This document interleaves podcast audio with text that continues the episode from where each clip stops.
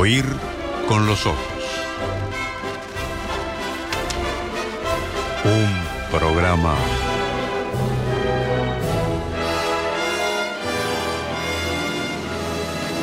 bajo los efectos de la lectura.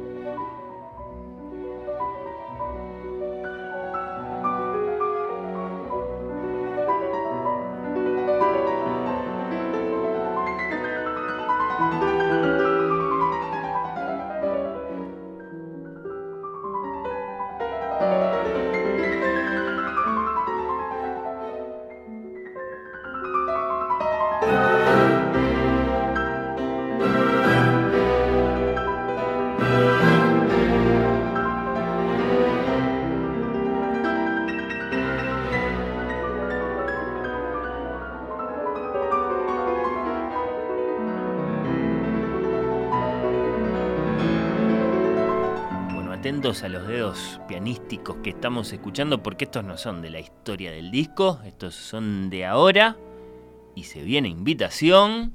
Tenía 13 años este pianista inglés, gordito, dicen las crónicas, Chovy, está dicho así, ¿qué quieren que haga? Bueno, de rulos, con cara de ángel, se decía mucho cuando en el invierno de 2005 debutó, repito, tenía 13 años, en un concierto en Carnegie Hall, en Nueva York. 13 años ya estaba dando un recital en Carnegie Hall, bueno, no es un hecho normal, este es un hecho excepcional. Su nombre es Benjamin Grosvenor.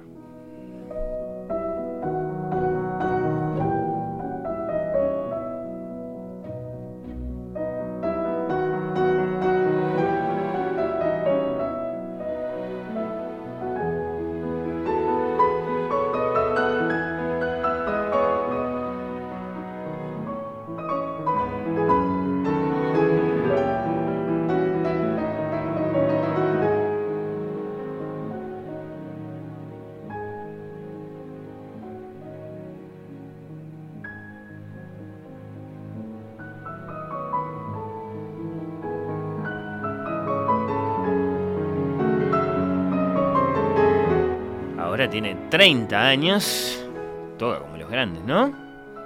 Yo me quedaría escuchando, su carrera se ha disparado interplanetariamente, dejando una larga estela de elogios de esos del género de electrizante, genial, inimaginable. Bien podría ser el pianista más grande de nuestro tiempo. Bueno, exageran un poco los críticos, pero quiere decir que es un gran pianista, ¿no? Porque estas cosas no las dice el Nueva York Weekly, así algún medio inventado, de esos que aparecen en las etiquetas y en las fajas y en las solapas. No, esto lo dice, por ejemplo, la revista Gramofón, que es la más prestigiosa revista en el mundo de la música clásica. A este pianista británico, Benjamin Grosvenor, Le han dado toda clase de premios, toca en los salones más grandiosos del mundo. Dicen que de todas las superestrellas jóvenes del piano, repito, ahora tiene 30 años. Llámese, bueno, piensen en el que ustedes quieran, en Lang Lang, en Danil Trifonov. A este lo íbamos a ver. En 2020 nos lo afanó la pandemia.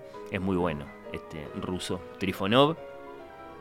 Hace un poco, mm, quizá demasiados gestos, dirán algunos, sobre todo en comparación con el sobrio. Eh, Grosvenor, bueno, lo mismo a una conocida de este programa, Yuya Wang, le hemos dedicado más de una reseña a esta gran pianista china. A ella sí la vimos en 2018, una genia. La vimos en el Solís. Bueno, eh, dicen que Grosvenor es el más auténticamente consolidado en su talento, en su madurez, en la pureza del sonido que le arranca al piano. Su Chopin, como su Franz Liszt, son particularmente elogiados, como si fueran, sí, eso, interpretaciones de leyenda, de la historia del disco, y no interpretaciones que recorren ahora los teatros del mundo.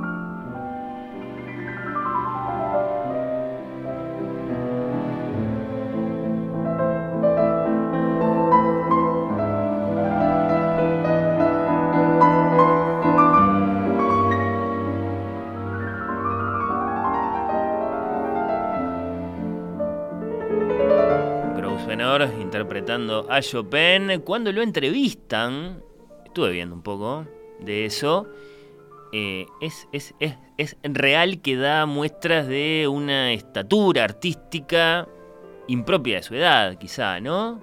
Muy sobrio, muy realista, diríamos tranquilamente apasionado. Fíjense cómo lo expresa, por ejemplo. Dice, el piano es un negocio enormemente solitario. Y utiliza esa palabra, business. Eh, casi todo es haraganear en habitaciones de hotel en un país o en otro y tocar el piano y nada más. Esa es toda su respuesta a propósito de la vida del pianista. Nació en 1992 en Westcliff, en la costa sureste de Inglaterra. Parece que arrancó tocando el piano en un barcito frente al mar.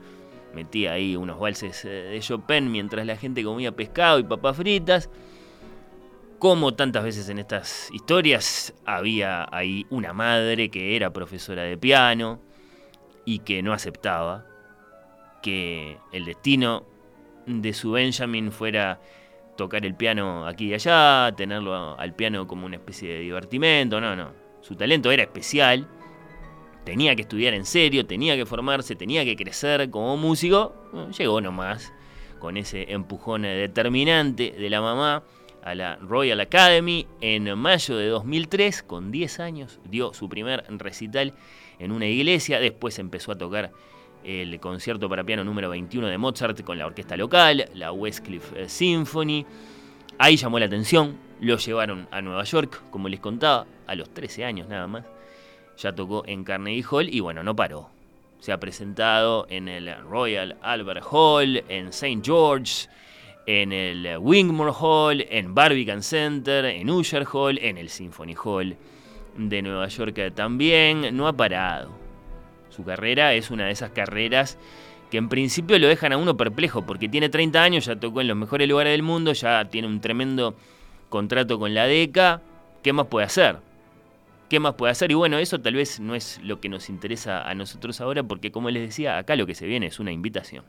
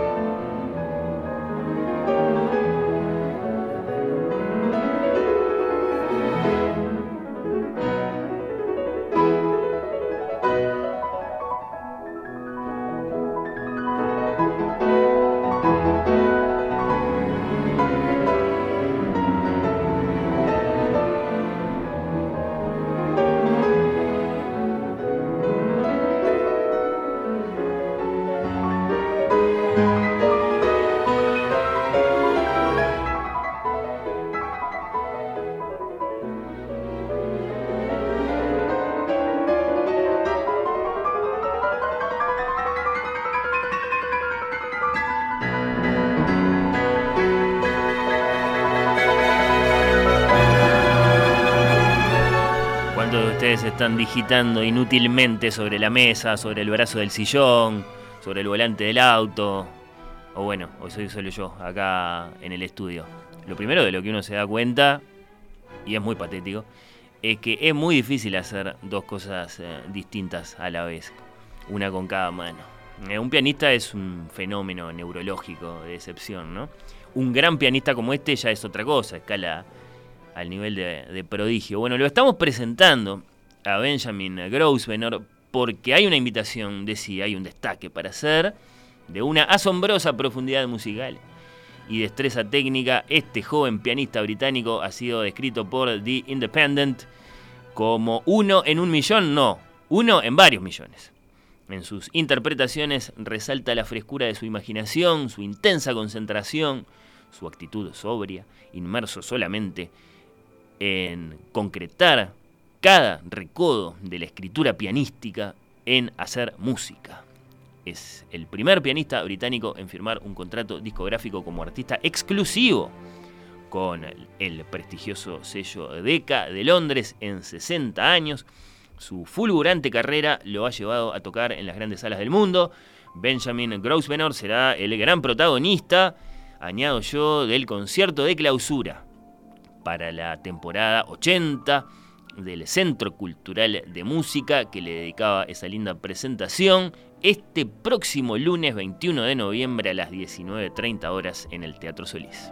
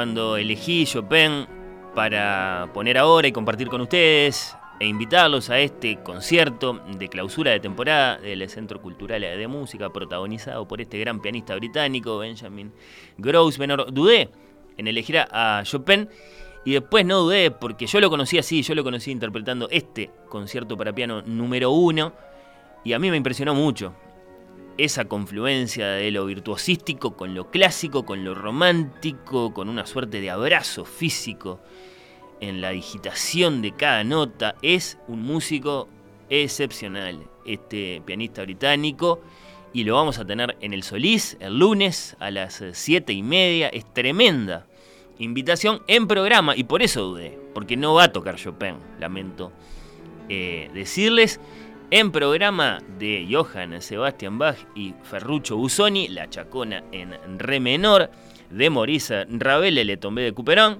y la maravillosa La Vals. Estas son dos piezas para el espectáculo a la vez de la delicadeza extrema, barroquística, si quieren decirlo así, de Ravel en Le Tombé de Couperin, ese gran homenaje a François, eh, el, gran compositor barroco eh, francés y la maravillosa La Vals, que es un gran espectáculo bombástico del piano, después orquestado por el propio Ravel. El plato fuerte, el plato fuerte de este recital, atención, porque es al mismo tiempo una tentación infinita y un tremendo problema. Me refiero a la sonata en sí menor de Franz Liszt.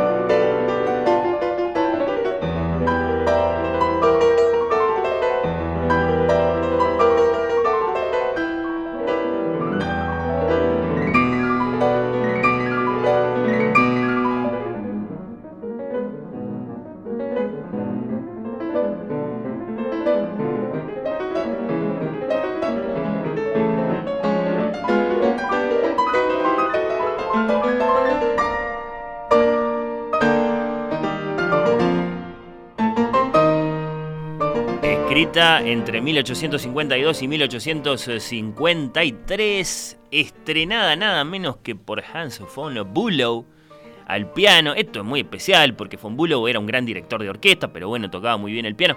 Por otra parte, era el yerno de Liszt.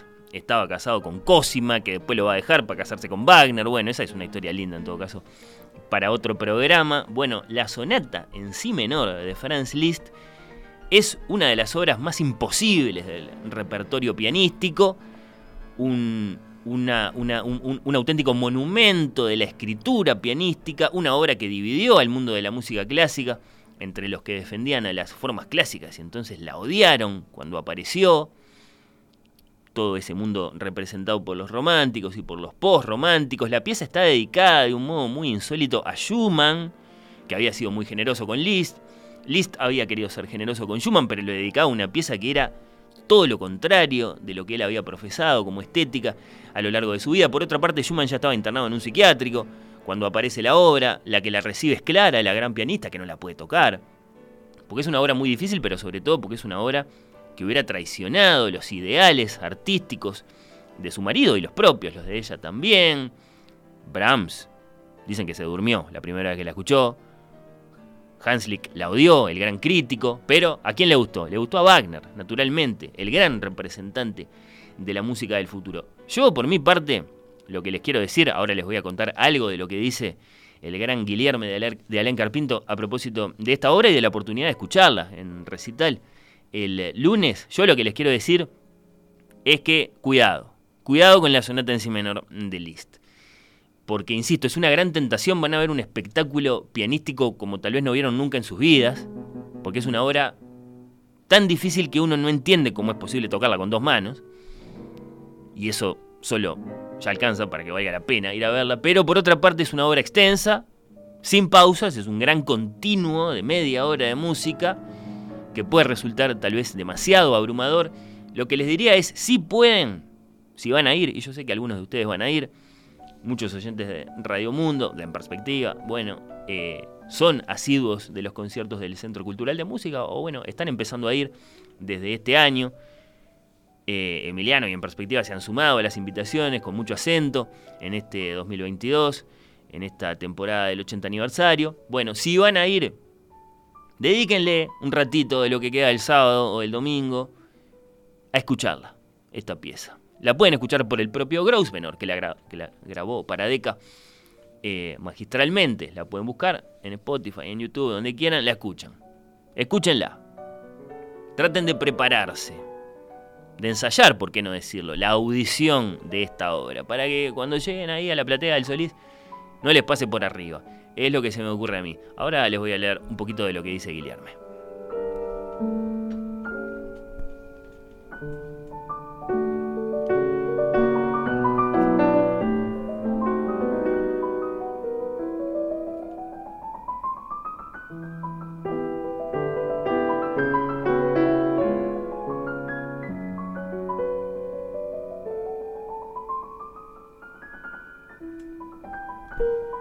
Unidad de la pieza musical, dice este gran crítico musical que es Guillermo de Alén Carpinto, amigo de este programa y que lo vamos a poder escuchar en Oír con los Ojos muy pronto en una invitación que tenemos para hacerles. Bueno, la unidad de la pieza musical fue una de las obsesiones del siglo XIX, sobre todo a partir de los conceptos de Goethe sobre un ideal de forma orgánica para una obra de arte. Es un concepto romántico este. Por supuesto, Liszt especialmente se empeñó en ingeniar versiones de las grandes formas musicales en las que los distintos movimientos se integraran en un único movimiento continuo. Ahí está su primer concierto, sus poemas sinfónicos. Esta sonata es, en ese sentido, su realización más notoria. No hay silencio entre las partes y ni siquiera queda del todo claro dónde empiezan o terminan.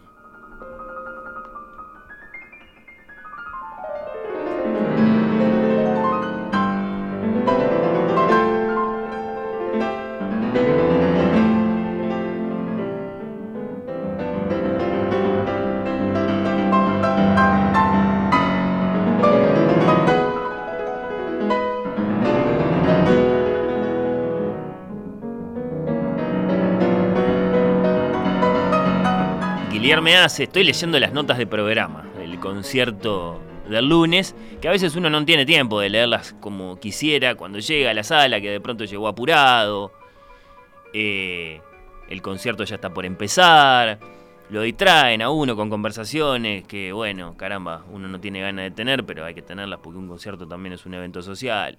Eh, el Centro Cultural de Música muy, muy, muy amablemente comparte sus notas de programa en su sitio web varios días antes del concierto, entonces, bueno, acá las tenemos.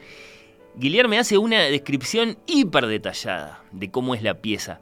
Bueno, hiper comunicativa también. Eh, fiel a su estilo, Guillermo es un gran comunicador. Y después dice, esta descripción, de por sí muy entreverada, como diciendo, yo no pude evitar armarles un matete con el recorrido de esta música, por mucho que intenté evitarlo, ni siquiera se acerca de todos modos a agotar la riqueza estructural y expresiva de esta composición. No sé si voy logrando transmitirles hasta qué punto se van a meter en una selva del sonido cuando escuchen la sonata en sí menor de Franz Liszt, que logra condensar en su rigor formal toda la gama de tópicos esenciales del romanticismo, esto es, lo tétrico, lo diabólico malvado, lo heroico, lo religioso, lo histórico, lo erótico amoroso, anhelante.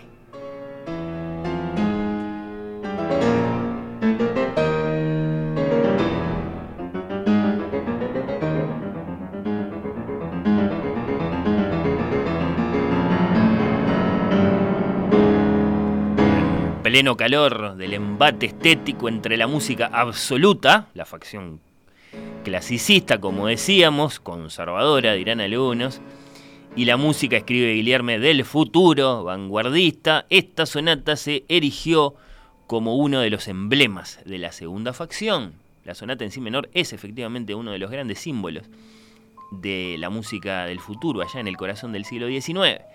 Liszt, continúo leyendo a nuestro querido amigo, tuvo a bien dedicarle a Schumann, quien pasaba por un momento difícil, bueno, no, la llegó a conocer, ahí Lear me cuenta lo que yo les adelantaba, estaba en un psiquiátrico ya internado y por lo demás eh, nunca se iba a recuperar el pobre Roberto. Ello puso en una posición incómoda a Clara Schumann, una de las principales militantes de la facción conservadora, quien tuvo que agradecer el gesto a Liszt, pero se rehusó a tocar la pieza. Bueno, el crítico Edward Hansley, que les contaba esto también, otro defensor de la música absoluta, escribió que cualquiera que la haya escuchado y la haya encontrado bella a esta pieza, no tiene remedio. El que Wagner, protagonista de la música del futuro, haya demostrado entusiasmo solo contribuyó, opina Guillermo, y tiene razón, después de todo, a polarizar las opiniones. Es como si dijéramos, bueno, si les gustan Berlioz y después Liszt y después Wagner, y todos los que rompieron con el mundo de las sinfonías y las sonatas y las eh, formas rígidas, bueno, eh, caramba, que ese sí que va a estar del lado de la sonata en si menor y los otros, los gramscianos, digamos, a esos no les va a gustar. Esto después no sucede así. Por suerte, concluye Guillermo de Alencar Pinto, con el paso de algunas décadas, la sonata en si menor se terminó estableciendo en el repertorio con las únicas condicionantes, y acá viene un comentario muy oportuno de cara al concierto del lunes, las únicas condicionantes de que requiere un ejecutante que sea un súper virtuoso y un público dispuesto a extremar su concentración para apreciar una obra así de extensa y así de compleja.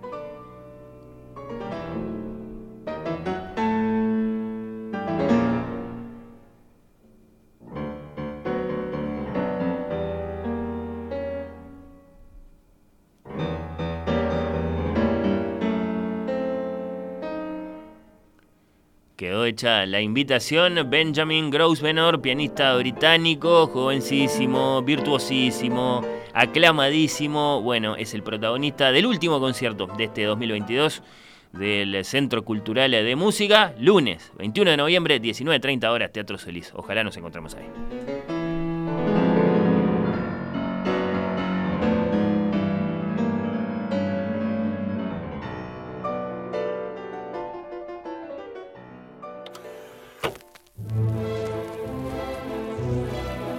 Oír con los ojos. Un programa bajo los efectos de la lectura.